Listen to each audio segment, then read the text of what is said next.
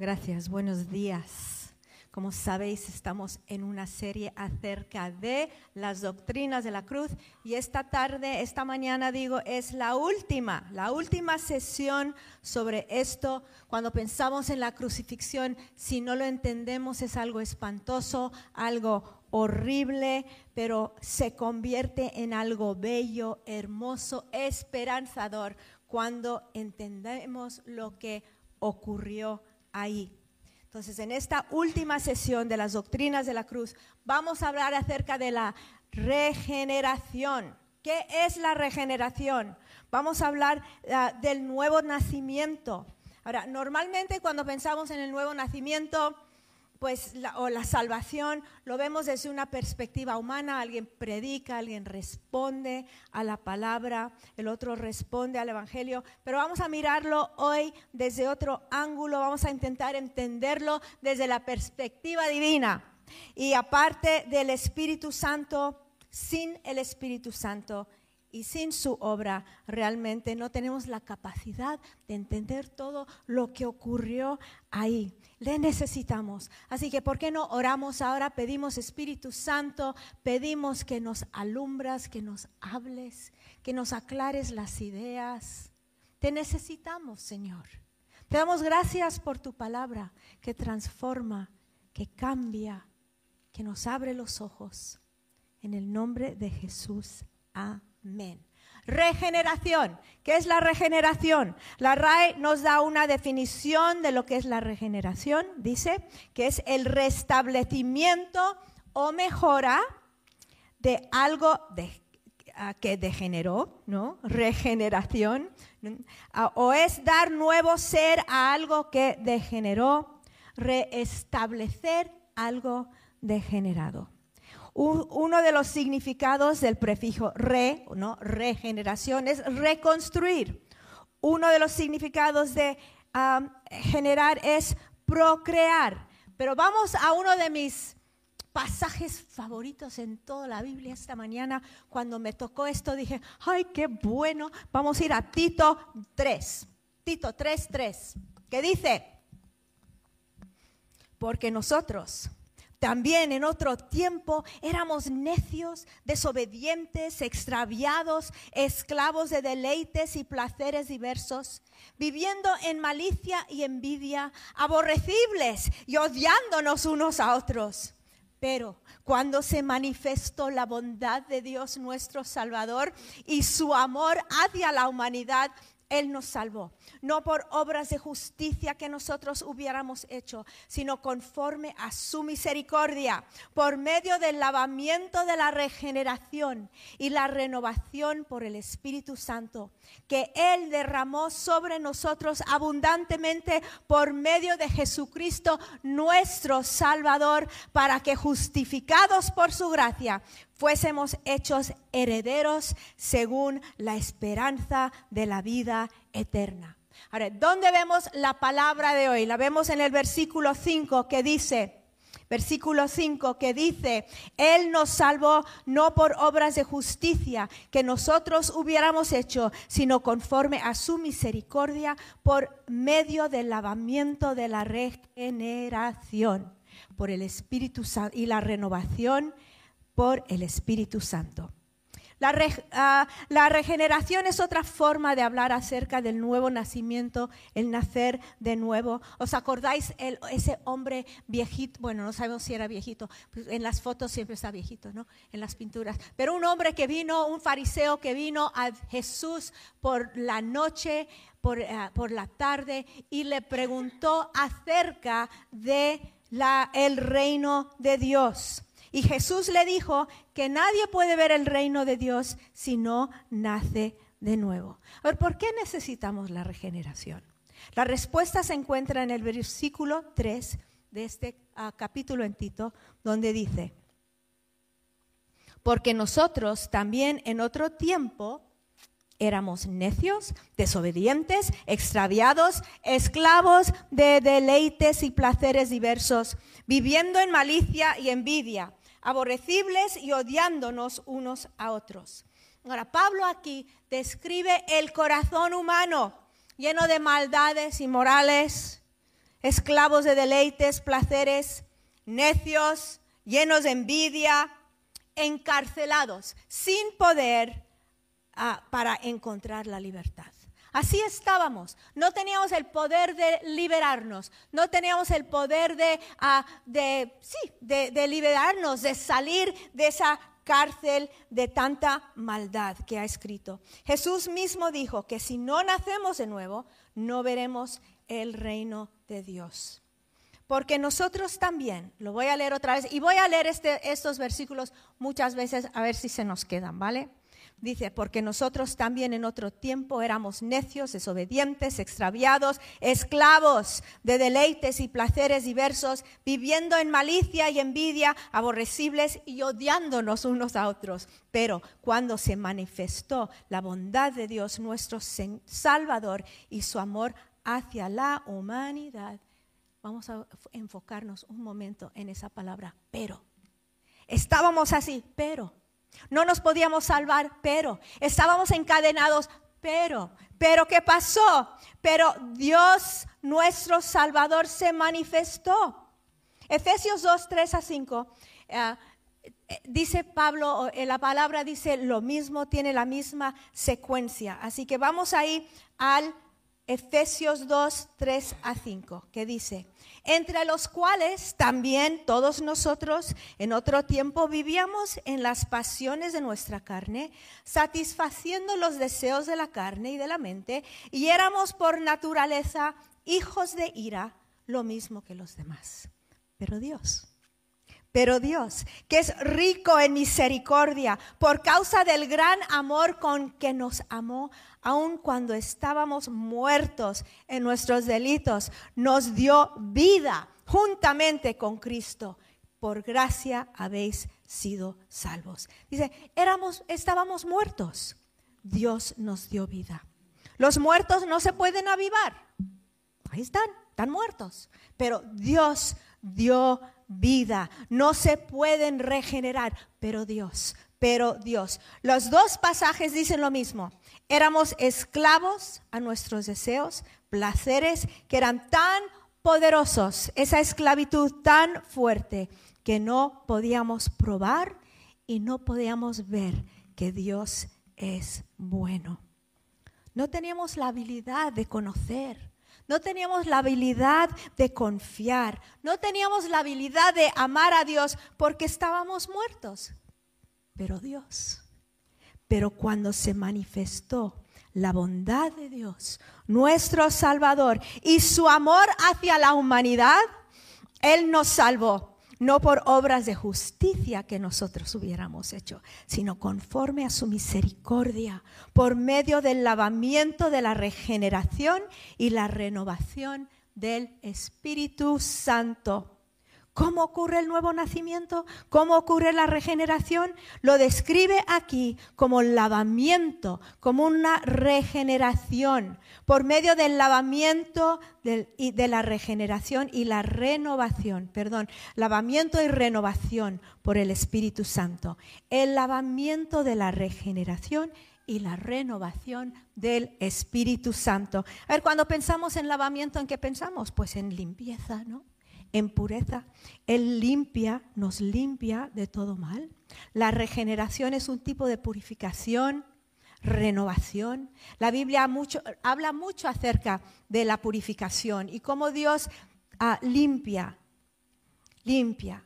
Y hay muchos versículos, pero voy a leer este que dijo Jesús. Si confesamos, digo, que en primera de Juan, que dice, si confesamos nuestros pecados, Él es fiel y justo para perdonarnos los pecados y para limpiarnos de toda maldad.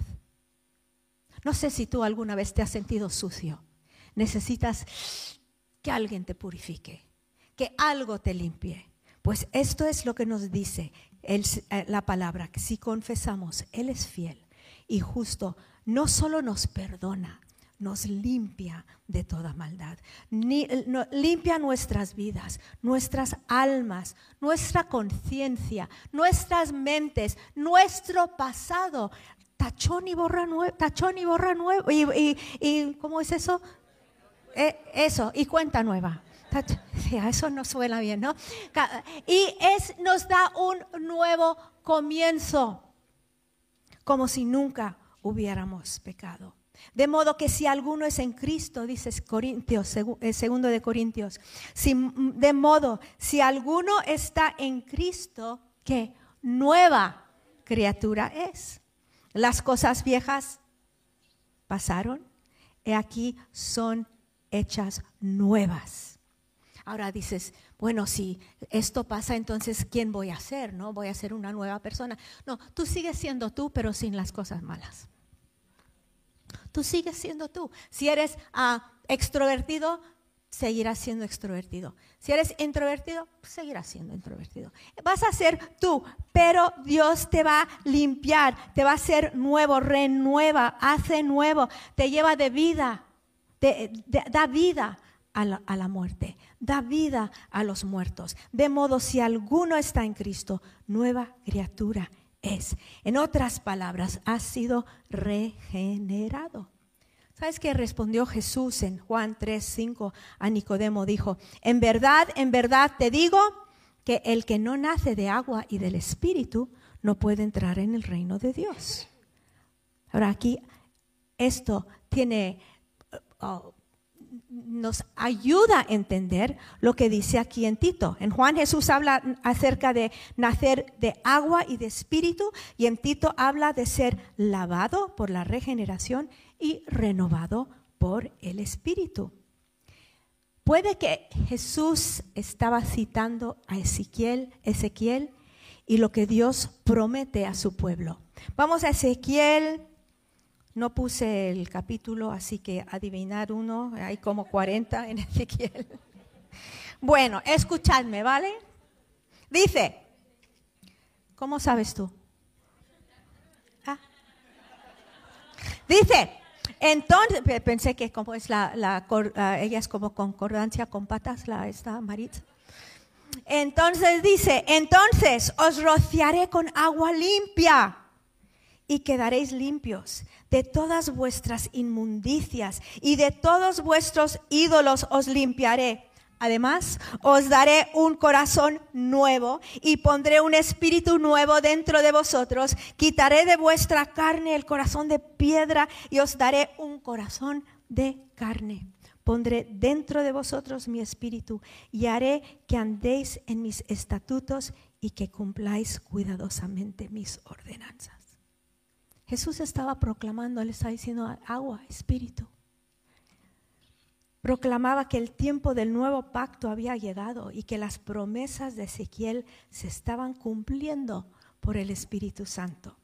El Espíritu da vida. Jesús también dijo, yo soy el camino, la verdad y la vida. Yo soy agua viva. Cuando el Espíritu te conecta con Él, cuando Jesús quizás eh, cuando el Espíritu te conecta conmigo por fe, experimentarás el nuevo nacimiento. Podemos verlo como un lavamiento, una limpieza de todo el pecado y una renovación para todo lo que viene en el futuro. Cuando Pablo dice en el versículo 5 que nos salvó por el lavamiento del Espíritu Santo, significa lo mismo. La promesa del nuevo pacto ha llegado el principio del reino de Dios está aquí. Tu nuevo nacimiento es una purificación de todo el pecado que hayas cometido y tienes una nueva naturaleza por el Espíritu Santo. ¿Cómo ocurre esto? Enfatiza aquí que ocurre porque Dios es como es. No porque nosotros nos podemos mejorar, cambiar, salvar. No.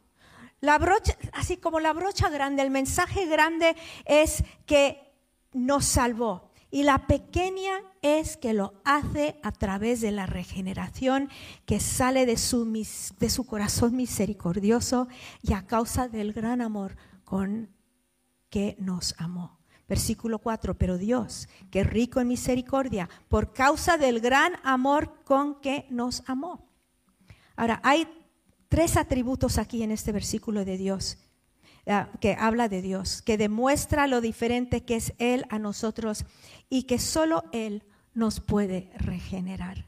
Vuelvo al versículo, Tito 3, 4. Pero cuando se manifestó la bondad de Dios, nuestro Salvador, y su amor hacia la humanidad, Él nos salvó no por obras de justicia que nosotros hubiéramos hecho, sino conforme a su misericordia, por medio del lavamiento de la regeneración y la renovación del Espíritu Santo. Aquí vemos, Dios es bueno, Dios es amoroso, y Dios es misericordioso. Pero cuando se manifiesta la bondad de Dios, vamos a hablar primero de la bondad de Dios. Dios, un Dios bueno. Cuando naces de nuevo, cuando entiendes la cruz, cuando despiertas de la muerte espiritual a la vida, el Espíritu te da ojos para ver, oídos para oír, y se despierta tu espíritu para saborear, para probar, para entender que Él satisface los deseos más profundos de un corazón. Te da un corazón que entiende, un corazón que confía en su bondad, un corazón que empieza a entender lo que es el compañerismo de Dios, lo que es la presencia de Dios. Efesios 2.7 dice, a fin de poder mostrar en los siglos venideros las sobreabundantes riquezas de la gracia por su bondad para con nosotros en Cristo Jesús. No dice sus abundantes riquezas, dice sus sobreabundantes riquezas. Dios prodiga su bondad sobre nosotros. Cuanto más le conocemos, más nos asombra es justo, santo, fuerte y bondadoso. Y es por su bondad que hemos nacido de nuevo. Entonces Dios es bueno. Número dos, Dios es amoroso, ama a la humanidad. Pero cuando se manifestó la bondad de Dios nuestro Salvador y su amor hacia la humanidad, ahora ya aprendí algo nuevo estudiando para esta semana para este domingo. La palabra en griego que se traduce aquí como demostración de amor hacia la humanidad es de donde se saca la palabra filantropía. Y es el único lugar en la Biblia donde se usa esta palabra. Entonces, que un, filántropo es generoso porque le importa la humanidad, ¿no? Le importa a los pobres, le importa a los hambrientos, le importa a los enfermos. Entonces, da de lo mucho que él tiene, ¿no? Da de lo mucho que él tiene. No es una palabra común en la Biblia, como dije, y solo ocurre una vez aquí en el Nuevo Testamento, pero nos demuestra cómo es Dios. De su riqueza ve nuestra necesidad de su abundancia, entiende nuestra situación y es conmovido por el dolor humano. La palabra dice que el corazón de Dios se inclina hacia el bien de nosotros. Si naciste de nuevo, es por eso. Ocurrió porque Dios se inclinó hacia ti. Se inclinó hacia la humanidad para hacernos bien. Pero cuando se manifestó la bondad de Dios, versículo 4, nuestro Salvador y su amor hacia la humanidad. Se manifestó, es una palabra interesante. Otras traducciones dicen apareció, cuando apareció la bondad de Dios. Se manifestó la bondad de Dios, nuestro Salvador. La bondad y el amor de Dios aparecieron, se manifestaron y como si Dios es bueno, misericordioso, bondadoso, generoso, pero no se manifiesta, no aparece, no baja para demostrarlo, su bondad no salvaría a nadie. Pero ¿cómo aparece la bondad de Dios? ¿Cómo aparece la filantropía de Dios? La respuesta está en versículo 4 y 6. Se manifestó la bondad de Dios, nuestro Salvador Versículo 6, que Él derramó sobre nosotros abundantemente por medio de Jesucristo nuestro Salvador, para que justificados por su gracia fuésemos hechos herederos según la esperanza de la vida eterna. Dios se llama Salvador en este versículo. En otras palabras, Dios nuestro Salvador se manifestó en la persona de Cristo nuestro Salvador. Jesús nuestro Salvador es la manifestación del amor y la misericordia de Dios. Jesús es la manifestación de la bondad de Dios. Dios se acercó al mundo. Dios se manifestó al mundo. Dios apareció al mundo. Jesús se manifestó. El nuevo nacimiento, la regeneración, es el Espíritu de, Dios conectándonos por fe al Señor Jesús, para que la vida que Él tiene como el crucificado, como la vida que Él tiene como el resucitado, se convierte en nuestra vida por nuestra unión con Él. El nuevo nacimiento ocurre porque Jesús vino a este mundo como la bondad y el amor de Dios, a un mundo perdido, murió por nuestros pecados y resucitó. Por la misericordia de Dios, no por nuestras obras.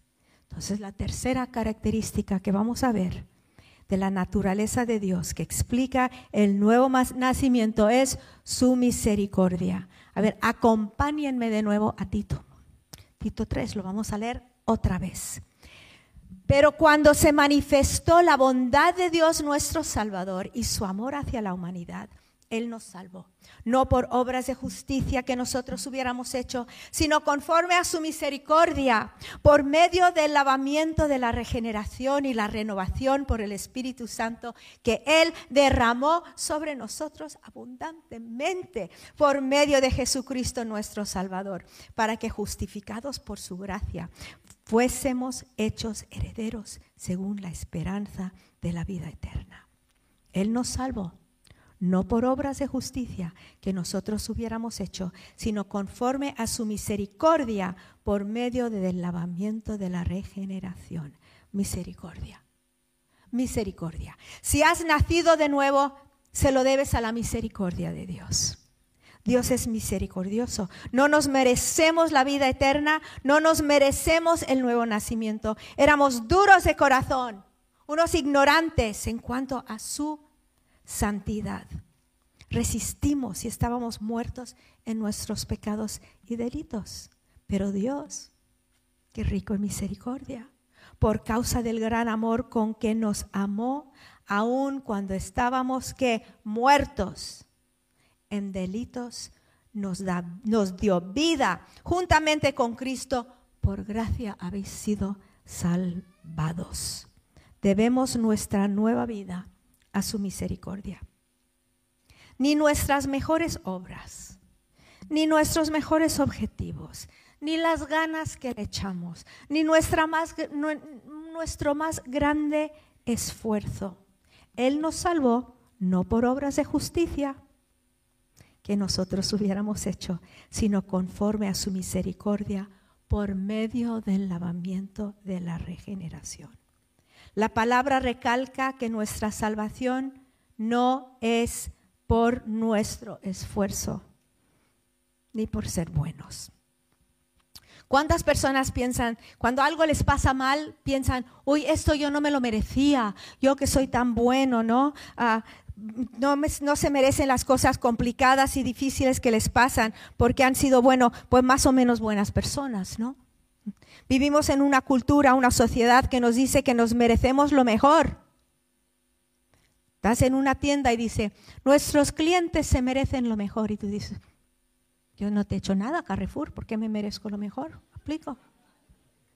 Tú sí que vales, tú eres fantástico, tú te lo mereces, tú te mereces una buena vida.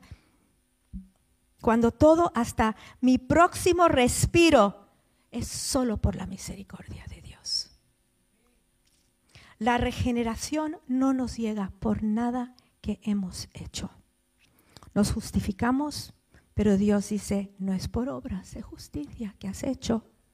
Tu mejor comportamiento, tu generosidad, lo majo que eres, tu simpatía, el hecho de que nunca le haces mal a nadie, bueno, más o menos, ¿no? Esas cosas no te regeneran. No llegas, necesitas la misericordia de Dios. Qué alivio, ¿no?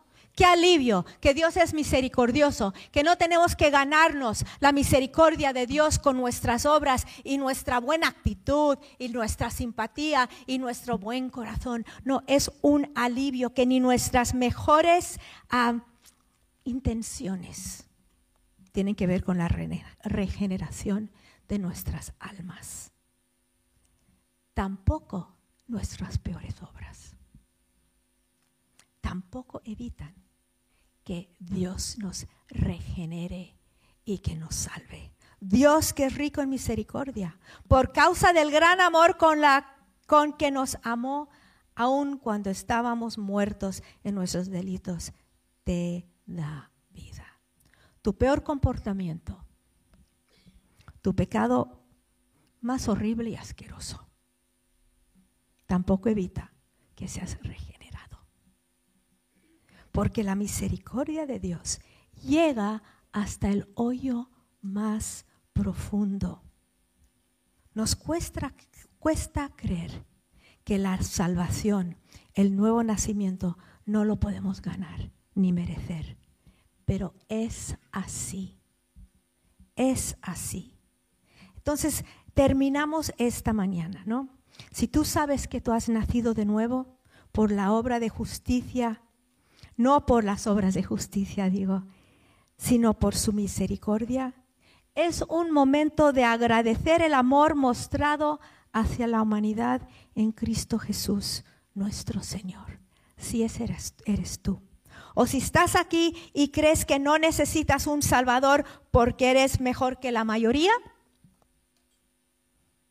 pedimos que Dios te revele la verdad y tu gran necesidad. Y si te encuentras hoy aquí, en una oscuridad, muy oscuro, si vives en condenación, si te levantas cada mañana con vergüenza, atado a tus vicios y tus pecados, el mensaje es para ti hoy. Pero Dios, que es rico en misericordia, por causa del gran amor con que nos amó, aun cuando estábamos muertos en nuestros delitos, nos dio vida juntamente con Cristo. Por gracia habéis sido salvos. Estas son buenas noticias esta mañana. Estas son noticias transformadoras. Si tú estás, si tú eres un cristiano cansado, intentando agradar, intentando agradar, relájate y recibe la misericordia de y si tú eres un vil pecador, relájate y recibe la misericordia de Dios. Porque Él ofrece, ¿qué? Abundantemente. Él lo ofrece superabundantemente. Vamos a orar. Que, mencioné tres personas. ¿Quién eres tú? Uno que va a darle gracias a Dios con todo tu corazón esta mañana por el nuevo nacimiento uno que no está seguro si lo necesitas, uno que sabe que lo necesita. Y vamos a, vamos a ponernos de pie. Como señal de haber escuchado este mensaje, pon tu mano sobre tu corazón.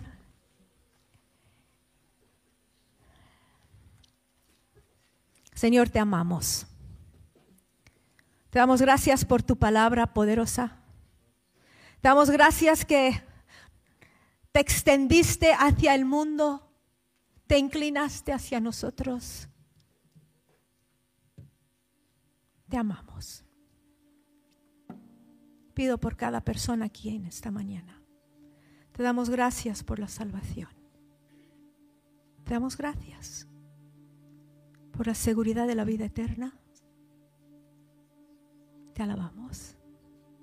Te glorificamos, Jesús pido por las personas que están aquí que no entienden, que les abras los ojos, que les abras los oídos, su entendimiento, para que te puedan ver. Y esa cruz que han visto en cada montaña, en colgando de cada cuello, que lo entiendan. Y también por los que están aquí, que saben que necesitan ser lavados, purificados, limpiados y darte la bienvenida a un corazón arrepentido. Pedimos por ellos también. En el nombre de Jesús, te damos gracias hoy. Amén, amén.